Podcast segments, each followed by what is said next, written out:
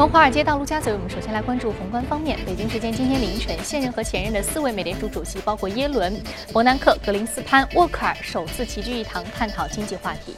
那现任主席耶伦表示，美国接近充分就业状态，经济取得巨大进步，美国的经济走势稳健，不存在泡沫。那对于加息的话题，耶伦表示，循序渐进的加息是适宜的。前主席格林斯潘沃克尔则表示，美国劳动力市场疲软的状况逐步消失，无需过度担心经济下行的问题。而伯南克则是表示，让各大央行承担所刺激的包袱是错误的。美国劳工部周四公布的数据也证实了美联储主席的观点。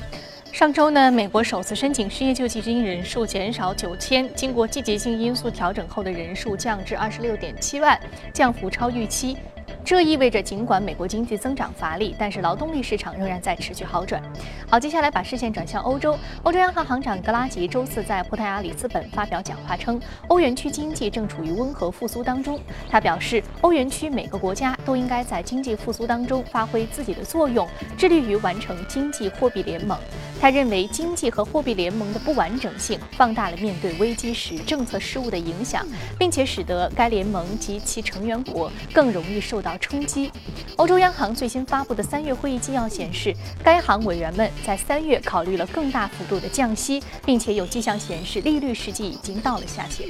俄罗斯央行行长纳比乌林娜周四表示，俄罗斯经济目前仍然没有走出衰退，但是最坏的情况没有成为现实，经济已经趋于稳定。根据俄罗斯央行的预计，按照平均油价三十美元一桶计算，俄罗斯今年的经济增速将萎缩百分之一点三至百分之一点五。他强调，俄罗斯已经采取措施减少通胀对于经济增长及金融稳定的影响，并取得了进展。通胀水平从去年三月的百分之十七降至今年三月的百分之七点三。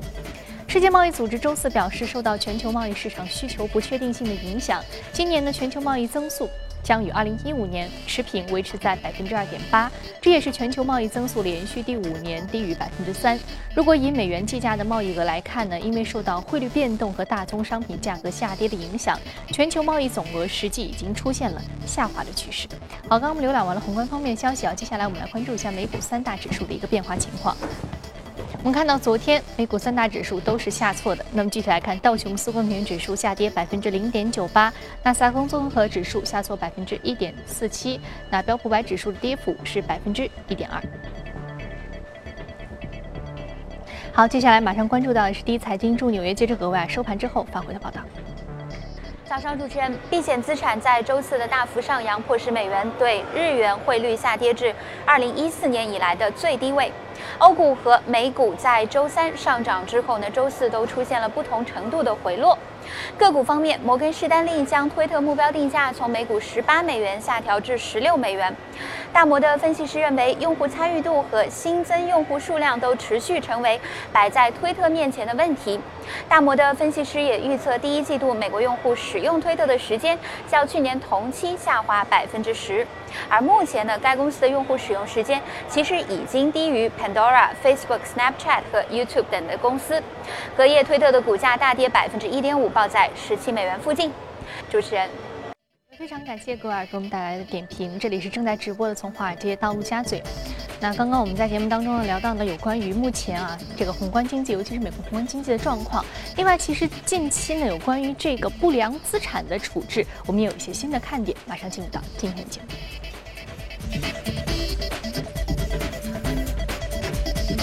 好，今天我们请到现场的嘉宾呢是评论员马一寻女士。马老师，早晨好。嗯，我们知道中国有四大坏账银行，分别是东方、华融、信达，还有这个长城啊。这四大坏账银行呢，是处理的这个国企，包括改革当中，也包括这个国企在转型升级当中的一些坏账和不良资产啊。我们知道这几家公司，其中已经有在港股上市的体量非常大的这个上市公司了。呃，其实坏账银行这个行业相对而言是是一个蛮大的蓝海，或者说是一个蛮大的一个值得挖掘的市场。嗯，现在其实有很多的外资也进入到了其中。对。呃，应该说前期的时候，四大因为它都是这四家呃资管公司是对应的嘛，所以呢，呃，应该说每个公司出现坏账之后、不良资产之后，就直接剥离给他们，让他们去处置。那么我们知道，啊，不良资产一般是打包的，那么每一个包里面它的。呃资质是不太不太一样的。所以呢，应该说资产管理公司在处置这些包的时候，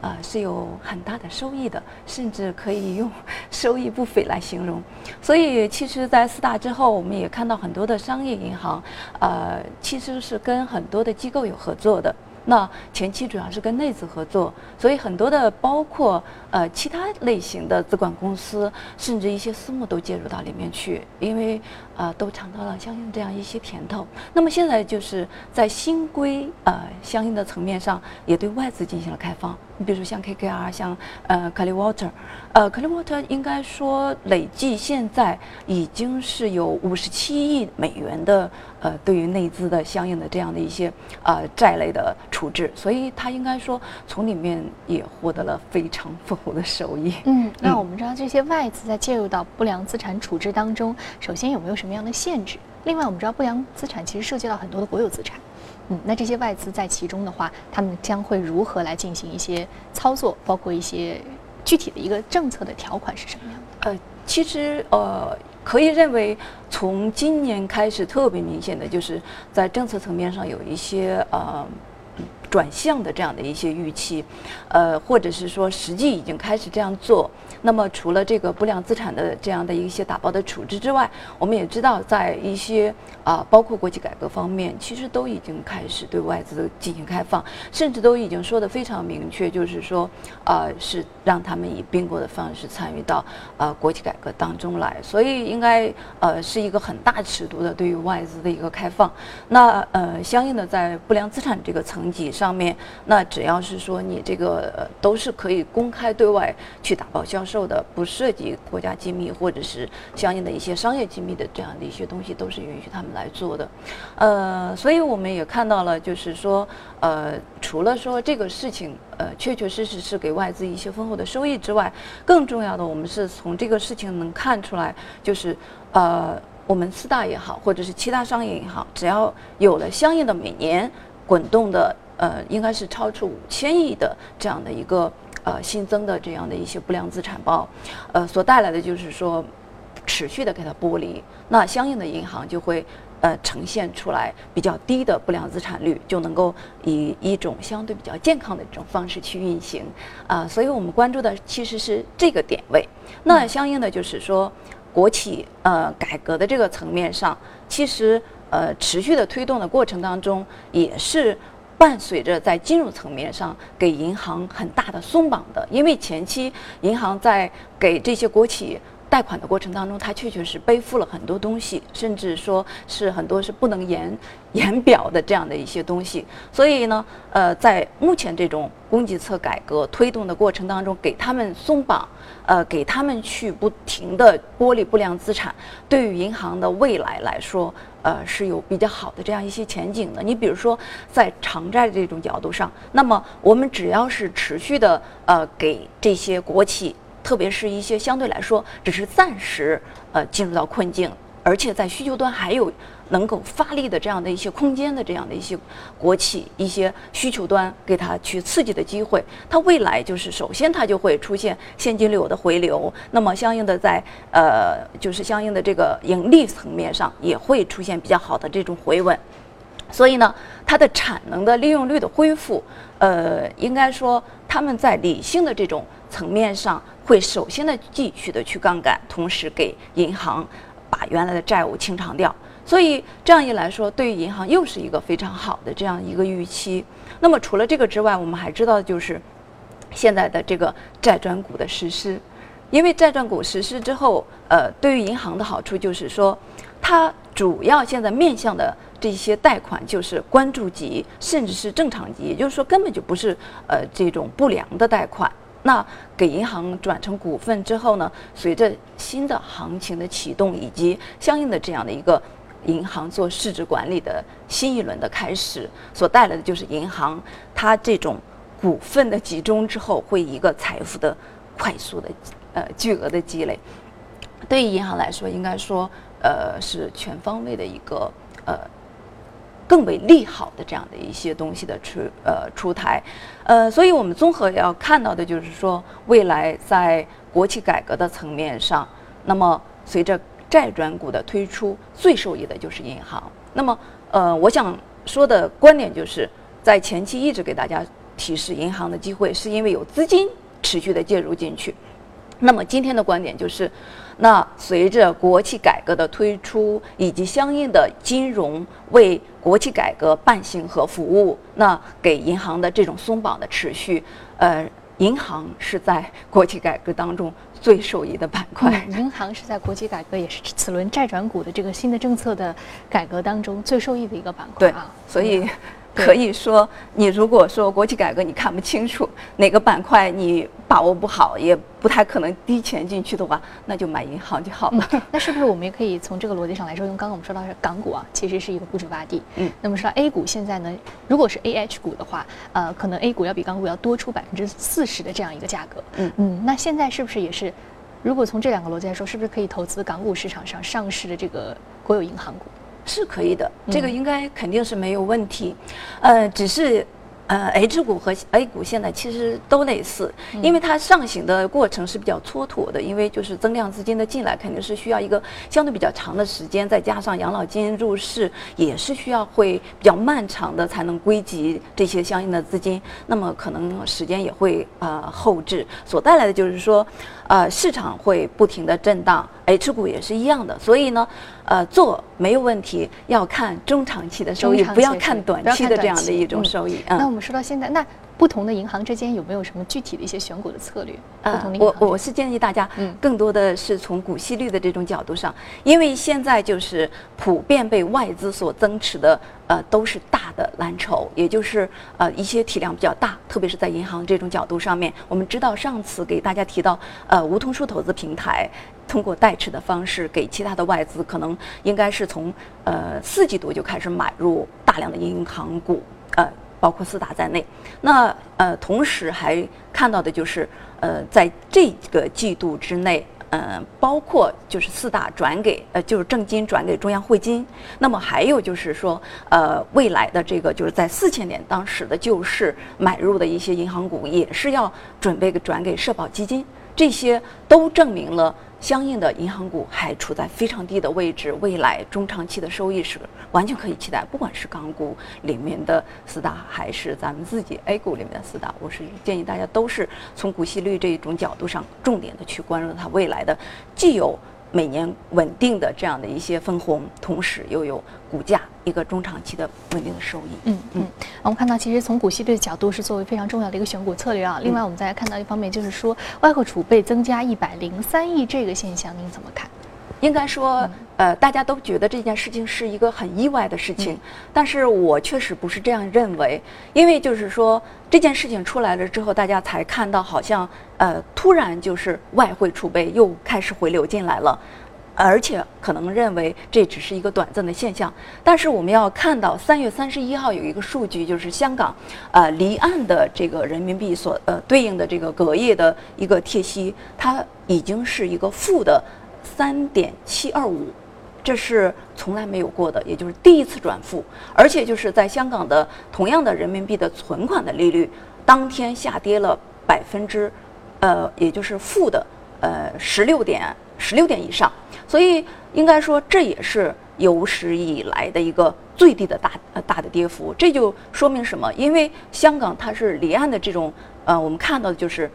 一旦转负，就说明它的资金量是非常的充沛。那为什么这样资金量突然的充沛？也就是说，外面的资金是持续的在回流进到港股或者说港市里面去。同样的，就是呃，通过港市再进到 A 股或者直接进到 A 股市场里面的资金，其实也可以同等的用这种方式、用这种思维去考量。所以我们要看到，就是说，其实从上个月开始就非常明确的有这样的一个信号，也就是呃，外资已经开始。频繁的回流国内的市场，其实为什么呃出现这种情况？一个是美元的反复，也就是加息未来的预期，其实是非常大的一个变数了。那么他们的资金肯定就是热钱会追逐 A 股市场。同样的，就是欧洲市场的这种呃呃，或者说欧洲整体上这种乱象丛生的局面，也会使更多的资金看到中国市场的这样一个机会。所以这些层面的一些叠加。其实就是资金已经开始持续的流入，只是说今天或者是昨天才开始从具体的这个绝对数值上看到了这样一个结果。嗯，所以后面肯定是应该是我说到其实是一个长期的一个。多重因素的叠加所促使的现在这个状况，但是现在只是初露端倪，可能未来还有很长的路，我们也要循序渐进去看啊。应该是会持续外资持续的一个流入啊，包括我们看到沪港通已经连续一百零七天的净流入了啊，所以说外资正借到各种各样的渠道来到中国市场啊，那确实未来的这样一个内生性的经济复苏的一个动力是值值得期待的。好，非常感谢马马女士这一时段呢给我们带来的点评，这里是正在直播的从华尔街到陆家嘴，我们再来关注一下隔夜领涨的板块和个股。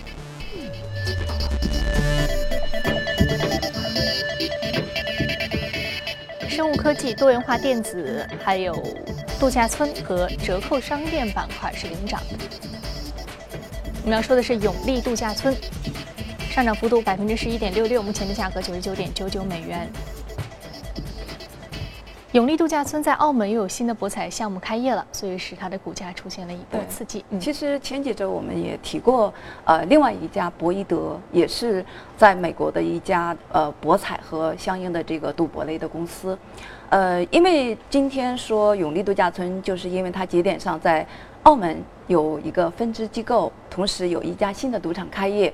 所以他呃这次呢就是在对这个新开业的赌场做了一个六月份的财报的一个预期，呃预期是比较的乐观，他认为呃二零一七年的这个营收会达到呃相应的，比如说像呃二十四到三十亿、三十一亿这样的一个规模。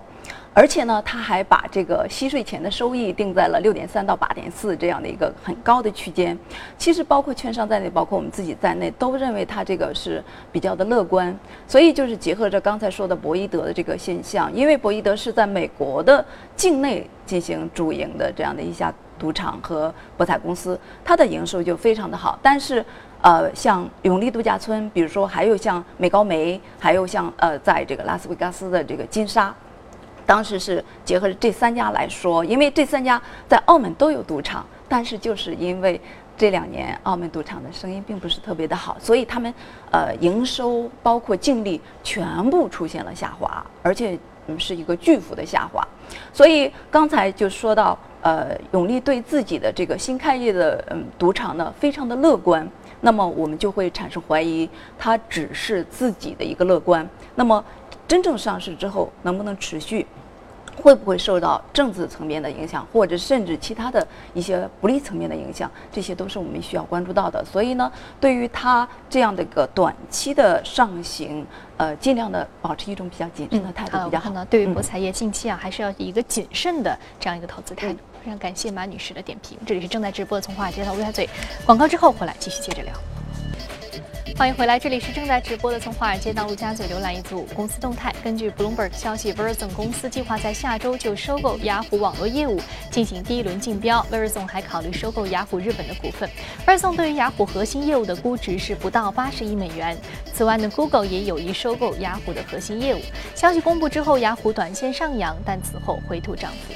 特斯拉周四宣布，入门级电动汽车 Model 3的预定已经超过了三十二点五万辆，预计将带来约一百四十亿美元的未来销售。此外呢，澳洲航空与特斯拉周四宣布签署合作关系。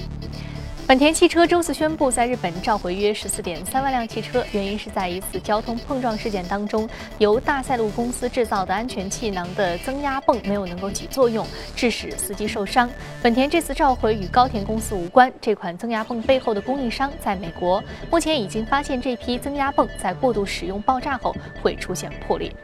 韩国三星电子周四发布业绩报告称，初步核实公司2016年度第一季度实现营业利润6.6万亿韩元，同比增长10.37%，好于市场此前的预期，实现营收49万亿韩元，比去年同期增长约4%。当季利润大幅超出市场预期，主要是得力于其最近推出的新款旗舰智能手机 Galaxy F3、S7 系列销售的火爆。那刚刚我们看到了公司动态之后呢，我们再回到资本市场。和嘉宾聊一聊银行板块以及房地产板块的投资机会。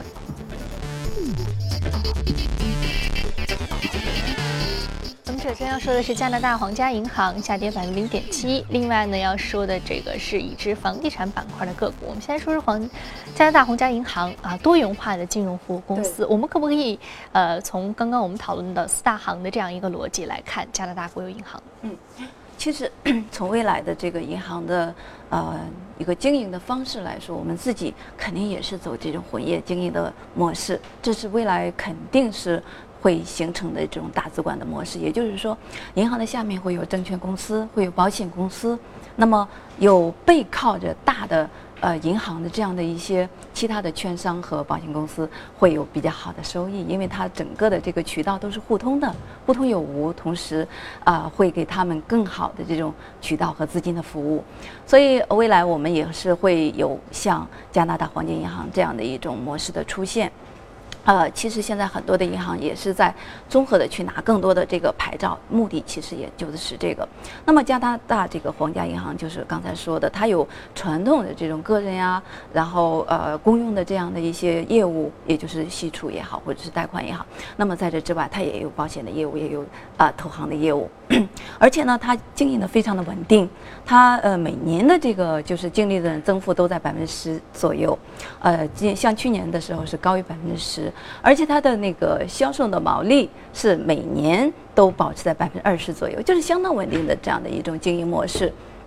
还有就是，它现在就是又跟咱们国内的一些银行，比如说像民生银行，签一些合一合约，然后建一些。呃，就是共同的这样的一些基金的操作，所以他也是在拓展这样的一些国际性的业务。呃，他的 CEO 其实就是最近有一个公开的表态，是说未来的五到七年，他们的这种精力应该是会达到目前的这个两倍以上。应该说未来前景还是不错的，因为银行本身，呃，随着大家也都知道混元呃这种模式后呢，它其实就是呃会压缩它的这样的一些呃存在差，但是呢，它如果有一些创新。的业务，呃，未来的前景其实还是非常的光明。嗯嗯，我们看，主要还是一个多元化的金融服务，不仅仅是它本身的一个基础放贷这样一个本身业务，啊，还有包括投行业务，也包括其他的一些金融服务业务，也是值得关注的。好，我们再来看一下关于房地产板块的个股啊，房地产我们今天关注的是什么？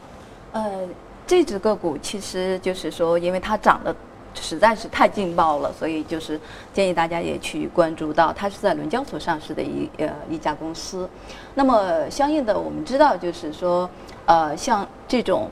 一线城市，其实对于英国来说，伦敦就是它的一线城市。那么对于中国来说，上海啊，或者是北京，这些都是它的一线城市。那我我相信可以期待的就是未来在中国的这种一线城市也会出现这样的一些个股，因为呃最近的市场确实是波动非常的大。那么所对应的就是说，呃一些权重类的资金潜伏之后。包括融资资金潜伏已经是基本呃告一段落，也就是非常的稳定。你怎么样去呃波动，它的融资额都不会发生变化的。像房地产、像银行都是这样的类似的品种。所以就是说，这种高波动的市场里面，这样的公司会使你呃更为踏实、更为稳定。呃，一旦向上突破的时候，这些公司就会成为主要的发力的。呃，对象，因为它里面的资金已经沉淀足够了，所以只是等待时机而已。所以呢，今天提到房地产，就是一个是说资金已经有了，同时它又是一个比较稳的。同时呢，因为我们一线城市所未来就是很多的呃上市公司是被举牌了，呃，被保险公司也好，或者是被其他的一些大型的机构，都是未来非常看好的这样的一些品种。所以我们要看到的就是说，除了呃，目前这种形势下出现了一些政策的洒水降温之外，呃，从一个中长期的角度上，它其实是回避了所有的这种系统性的风险，使它未来能够在稳中呃逐步的小幅的上行，就就是小碎步的这种上行，其实是更健康的一种走势。所以呢。作为一线城市的未来的房地产，再加上一些新模式，比如说以租代售的这样的一些已经是在试验的这样一些品种，一定是对于相应的这样一些地产开发商，包括上市公司，会带来一些持续的收益的这样的一个呃空间的放大。所以呢，应该说一线城市在未来我们可以着力的、主要的去看到它的一些机会的所在。其实最近也是我们知道的，就是呃复苏的情况也是非常的好，在这个销售面积上面，一线城市超过了百分之五十几。同时，也因为刚才说的这种洒水降温，二三线城市也出现了非常大的这样的一些销售的涨幅，二线城市达到了百分之一百以上，三线城市也是在百分之五十以上。所以，呃，应该说，呃，房地产作为稳经济的一种重要的支柱力量，嗯，至少阶段性我们不能看得很衰，而且应该说从一线角度上，更多的看到未来的机会的所在。嗯，好的，非常感谢马女士这时段点评啊，看到未来房地产一线城市的一些机会啊。这里是正在直播的从华尔街到陆家嘴，那今天播出内容，你可以通过我们的安康微信公众号“第一财经资讯”来查看。另外，你有什么样的意见和建议，也可以通过微信留言。另外，您还可以到荔枝和喜马拉雅电台搜索“第一财经”进行收听。另外呢，第一财经网站全新改版上线，更多的财经资讯，请登录一财 .com。好，节目的最后，我们来关注世界自然基金会发布最新的报告，近半数的世界遗产面临着油气开采、采矿、非法伐木和其他有害经济活动的威胁，该怎么干？我们一起来看一看。目前，全球共有八百零二处文化遗产、一百九十七处自然遗产和三十二处文化与自然双重遗产入选联合国教科文组织世界遗产名录。根据联合国教科文组织保护世界文化和自然遗产公约，各缔约国有义务保护其境内的世界遗产。不过，这份题为《靠自然保护人类：世界自然遗产驱动可持续发展》的报告指出，在全球二百二十九处自然遗产和文化与自然双重遗产中，一百一十四处面临油气开采、采矿、非法伐木、筑坝、开路和过度捕捞等有害活动的威胁。世界自然基金会总干事马可·兰贝蒂尼在报告前言中指出，虽然人类得益于三分之二自然遗产提供的重要水源、超过半数自然遗产提供的防洪固碳等生态功能，以及百分之九十自然遗产提供的旅游等就业机会，但是我们仍不能做到经济发展与环境退化脱钩。兰贝蒂尼呼吁各国政府应确保世界自然遗产地或附近地区不应有对自然遗产造成负面影响的活动，呼吁企业提高保护自然遗产意识，不要在保护区内从事有害活动，金融机构也不要向威胁自然遗产的工业项目贷款。